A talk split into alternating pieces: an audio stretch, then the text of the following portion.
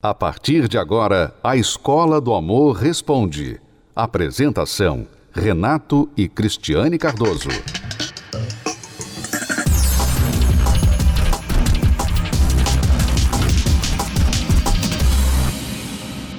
Preste atenção a esta pergunta. É normal o marido colocar senha no celular? Sou casada há dois anos e não tenho do que reclamar. Sou muito feliz, tenho um excelente esposo. Somos melhores amigos, mas no ano passado dei de presente um celular para ele. E, para minha surpresa, a primeira coisa que ele fez foi colocar senha no celular. Achei estranho, porque eu nunca havia feito isso e fui eu mesma que dei o aparelho para ele. Mas não disse nada, fiquei só observando. Chegou o certo dia que disse tranquilamente que gostaria de dar uma olhada no celular, e ele reagiu de uma forma muito estranha ficou nervoso e disse que se eu quisesse olhar o celular dele, ele não iria querer mais o aparelho e o devolveria para mim. Fiquei muito triste com essa reação porque não sou ciumenta e acredito fielmente nele. Eu não disse nada, esperei o um momento certo para conversar sobre o assunto. A oportunidade chegou e ele me disse que queria aquela privacidade, pois acharia chato se eu lesse algumas conversas e interpretasse mal. Eu disse que não mexeria no celular, apenas queria que ele confiasse em mim. Fizemos o trato dele retirar a senha, mas depois de algum tempo ele colocou a senha novamente. Então comecei a pensar coisas ruins. Fiquei com várias interrogações na cabeça. Conversei com ele mais uma vez e ele ficou nervoso novamente. Eu disse para ele que tudo bem, mas que agora estava com várias dúvidas sobre ele. E assim estamos. Ele não desbloqueou o celular e estou cheia de dúvidas. Então, você vê que está tudo bem, mas na verdade não está. Ele fez uma pressão sobre você e você cedeu. E a coisa não foi resolvida. Quer dizer, a reação dele realmente é muito estranha, porque esta questão de privacidade, nós já falamos várias vezes sobre isso aqui, não existe dentro de um casamento a tal de privacidade. O que existe dentro de um casamento que as pessoas confundem com a palavra privacidade é você ter o direito de às vezes fazer coisas no seu tempo que você gosta, no seu espaço. Como por exemplo, eu gosto de ler um livro, eu gosto de ficar no meu canto e de tomar alguns momentos para é, estudar, aprender sobre alguma coisa. E a Cristiane normalmente não me acompanha, ela faz os estudos dela, as leituras dela de outras formas, mas ela normalmente não me acompanha nesses momentos. Como eu não a acompanho quando ela vai, por exemplo, ao cabeleireiro, quando ela vai, por exemplo, tomar um chá com as amigas. Não seria chá de amigas se eu a acompanhasse, né? Você dá para entender. Então, são certas coisas que o casal tem sim direito de fazer no seu tempo.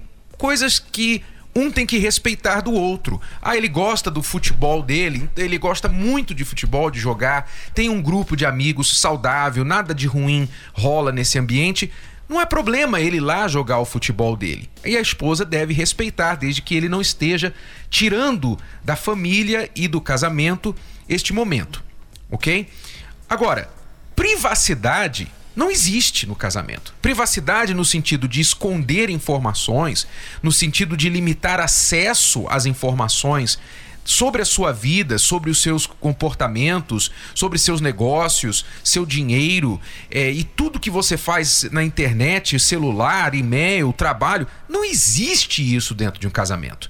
A não ser que vocês não se consideram uma só carne, vocês não se consideram realmente casados.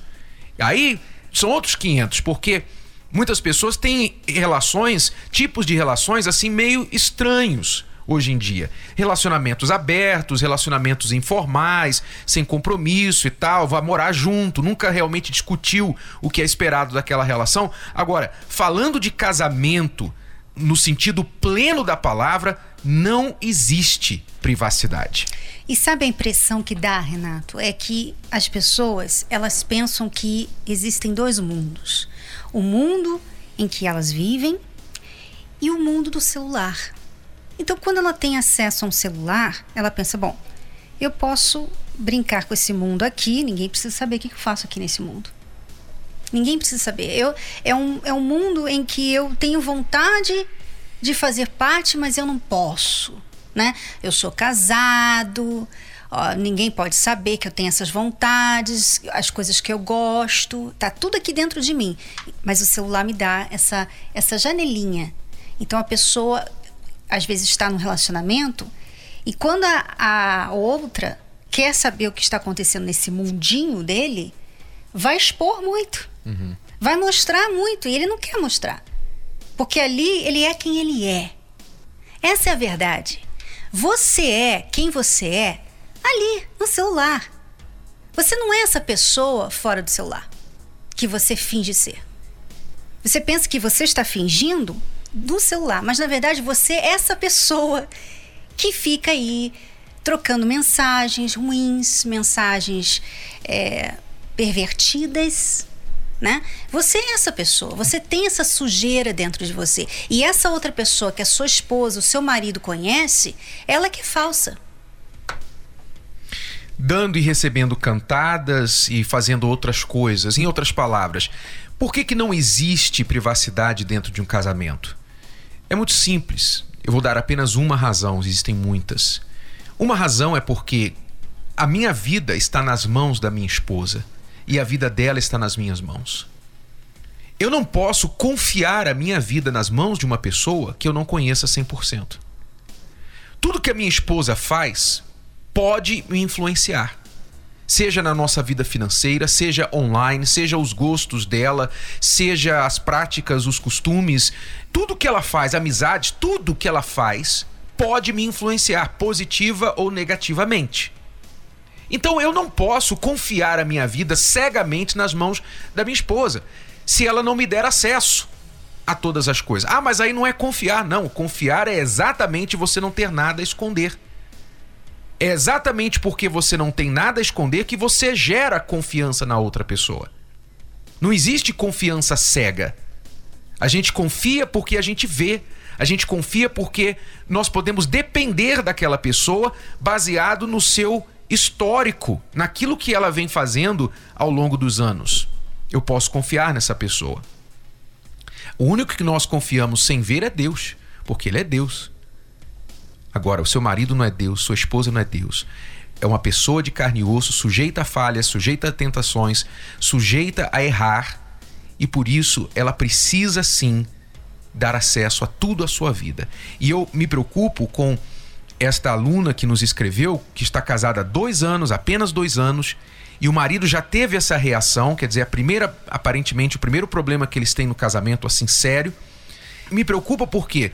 Porque ele está estabelecendo um precedente muito ruim, que é um precedente de dizer, olha, chega para lá, chega para lá, não me insiste não, porque senão a gente vai ter problema um precedente onde ele dá um chega para lá na esposa baseado em uma atitude errada. Em outras palavras, ele está errado e não quer ser confrontado com respeito a esse erro. Isso é muito perigoso lá na frente no seu casamento, amiga.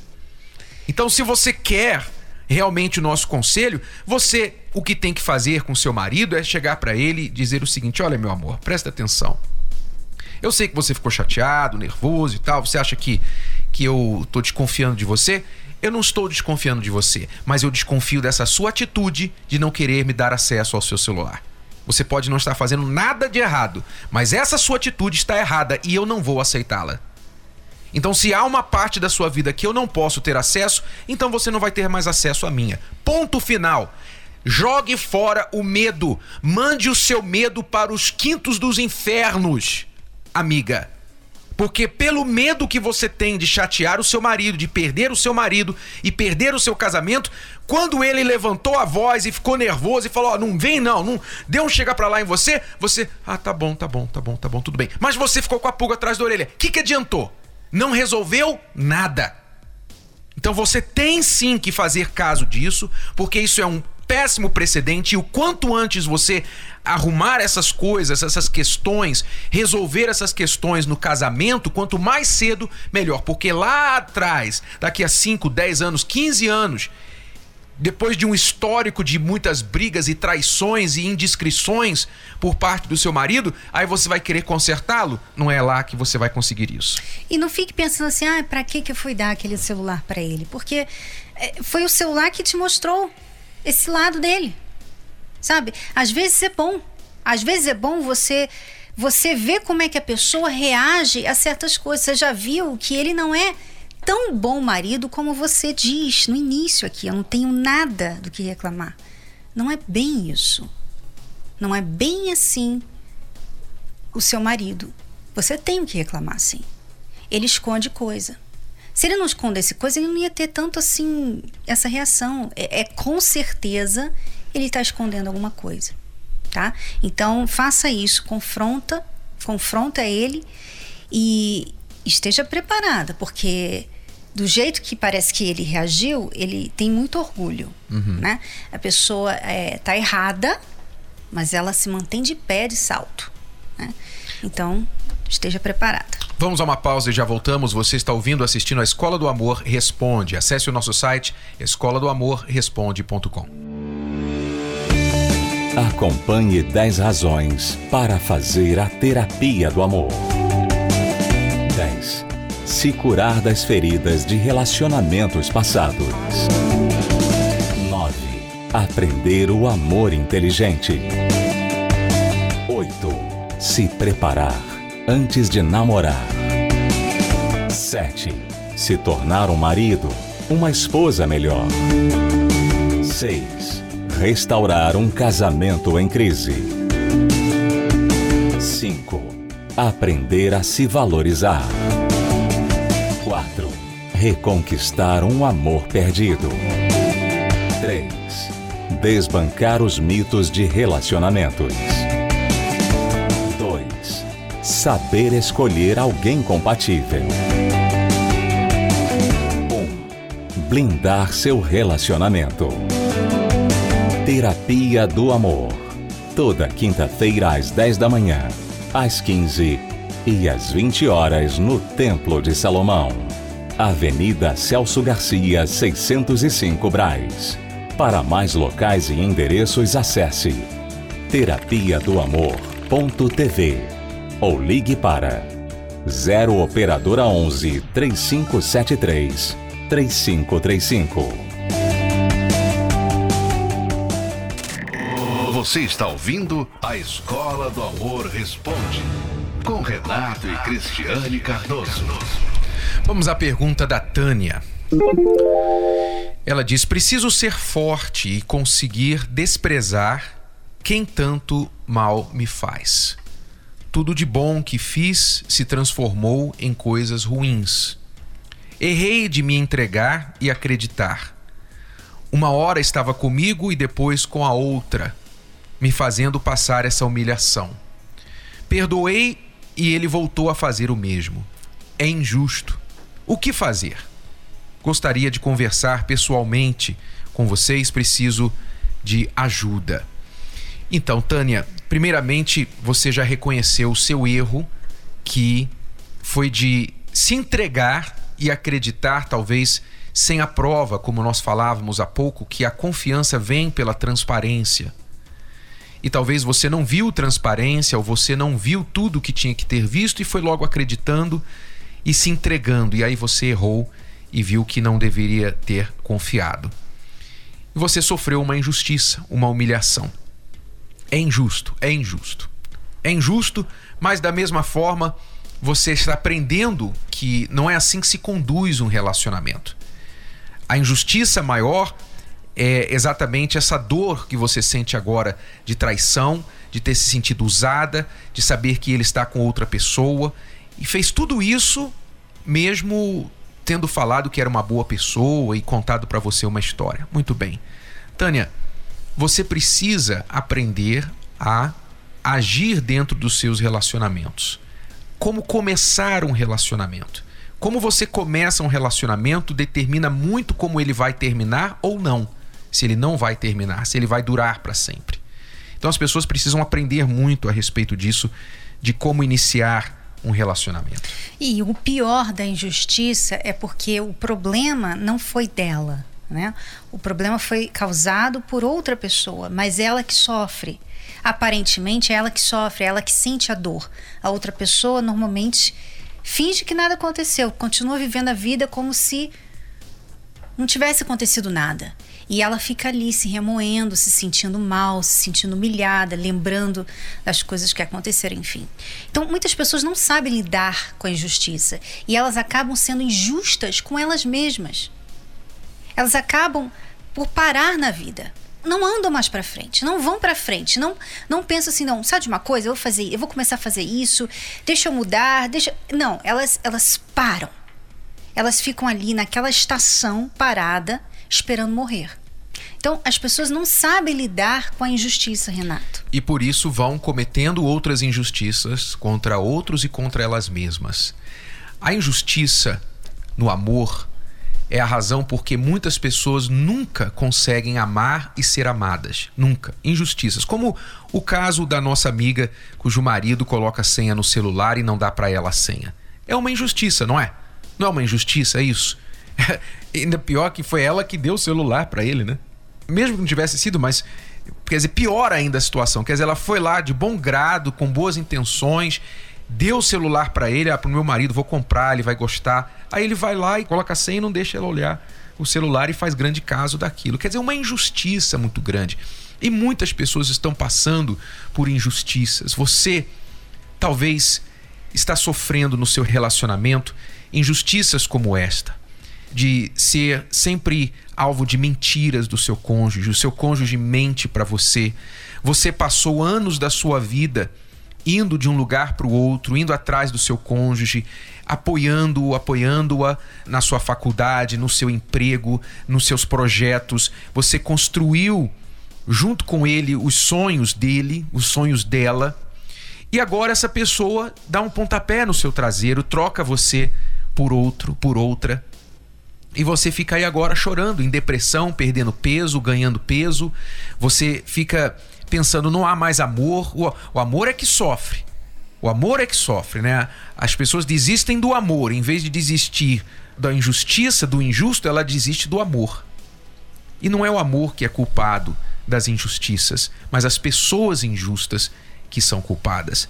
Mas você tem um tribunal, você tem alguém a quem recorrer você tem o autor do amor a quem você pode recorrer. Você acha uma grande justiça o fato de você estar sozinho, sozinha hoje. O fato de você estar sofrendo num relacionamento hoje. Então você vai aprender como, quais os recursos você tem para reparar essas injustiças na sua vida amorosa. Venha participar nesta quinta-feira na palestra da Terapia do Amor, Avenida Celso Garcia 605 no Brás mas você pode participar em todo o Brasil onde acontece a terapia do amor. Esteja com a gente e aprenda a superar as injustiças na sua vida amorosa. Me prometeram um amor pra vida inteira. Me prometeram flores e poemas. Mas tudo que eu recebi foi a dor da ilusão. E eu que achei de tudo ter vivido que meu destino já estava escrito. Eu encontrei a paz em forma de razão. Que percebi que eu tinha valor. Entreguei a minha vida ao autor do amor. Consegui calar a voz da minha emoção. Oh, decidi que meu passado não vou mais olhar. Aprendi a usar a fé pra nunca mais errar. Uma nova história eu vou começar. Eu sei o meu valor, descubro o seu também. Hoje eu sou feliz porque eu encontrei a fonte que jorrou no coração. A luz que trouxe a visão. Eu sei o meu valor, descubro o seu também. Hoje eu sou feliz porque eu encontrei a voz que me mostrou a solução. O verdadeiro amor que me tirou a solidão.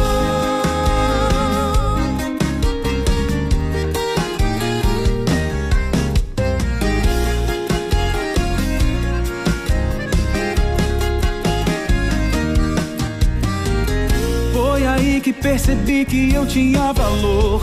Entreguei a minha vida ao autor do amor. Consegui calar a voz da minha emoção. Oh, oh. Decidi que meu passado não vou mais olhar. Aprendi a usar a fé pra nunca mais errar.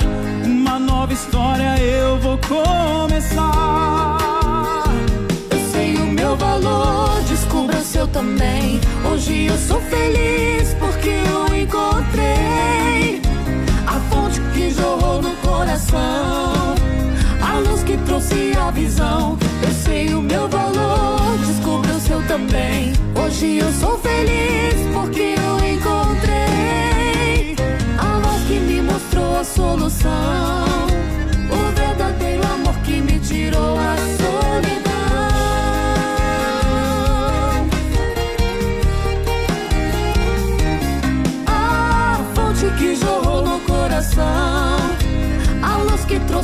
visão. Eu sei o meu valor, descubra o seu também. Hoje eu sou feliz porque eu encontrei a voz que me mostrou a solução, o verdadeiro amor que me tirou a solidão.